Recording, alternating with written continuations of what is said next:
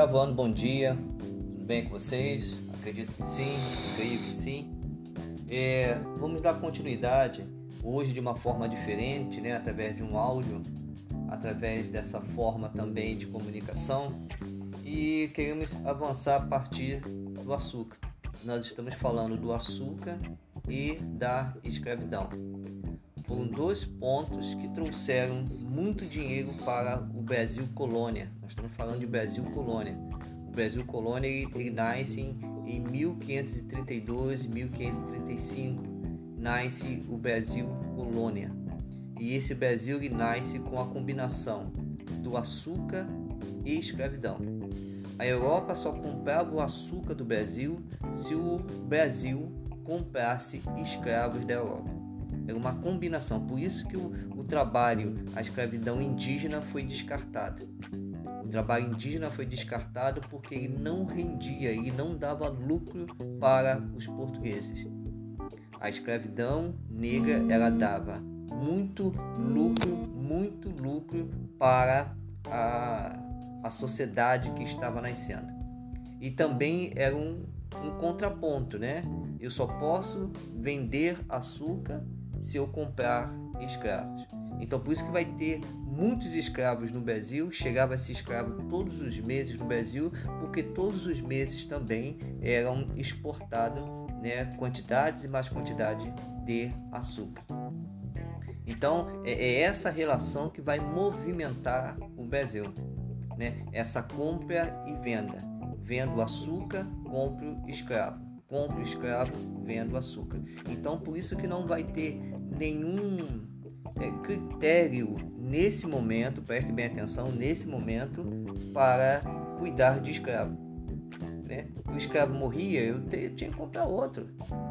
Independente se ele morresse ou não, eu tinha que comprar outro. Por isso que vai ter muitos escravos aqui no Brasil. Por isso que vai ter muitos negros escravos aqui no Brasil por causa disso. Havia uma necessidade de comprar escravo para que eu pudesse vender açúcar. Havia uma necessidade de eu ter uma quantidade enorme de escravos para poder plantar cada vez mais cana-de-açúcar.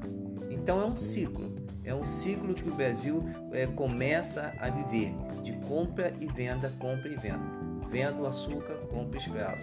Compro escravo porque eu vendo açúcar. E todos os proprietários latifundiários, o próprio governo da época, os traficantes de escravos, esses vão ganhar muito dinheiro.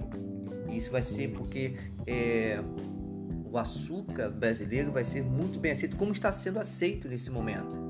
O nosso etanol aqui, né, o, o combustível está caro porque na Europa estão precisando de açúcar. Então, ao invés de transformar em etanol, eu transformo em açúcar para poder abastecer o mercado. Ou seja, hoje ainda estamos vivendo essa situação.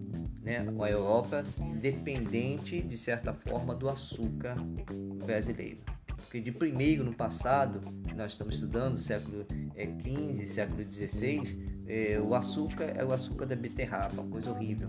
Né? Vocês vão estudar sobre isso. Mas o nosso trabalho de hoje a nossa atividade hoje é, consiste em seguinte: a expansão da América Portuguesa. Aí você vai ter que pegar o mapa, já estou começando a explicar o dever. Vai ter que pegar o mapa do Brasil no período do Tratado de Tordesilhas. Vai ter que pegar o Tratado de Tordesilhas e me explicar, escrever, né, como que o Brasil se expandiu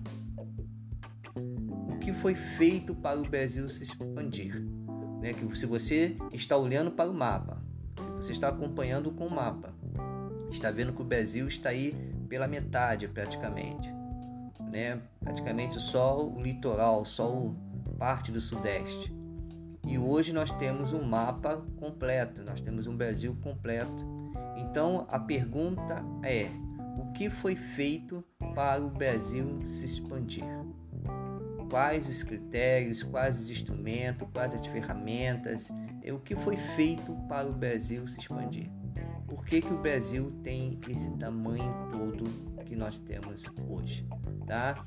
É, se você tem é, um livro, é, você pode utilizar, ou então está na descrição. Né? é a expansão da América Portuguesa.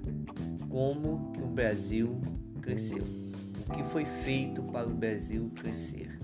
Como que o Brasil está do tamanho que está hoje?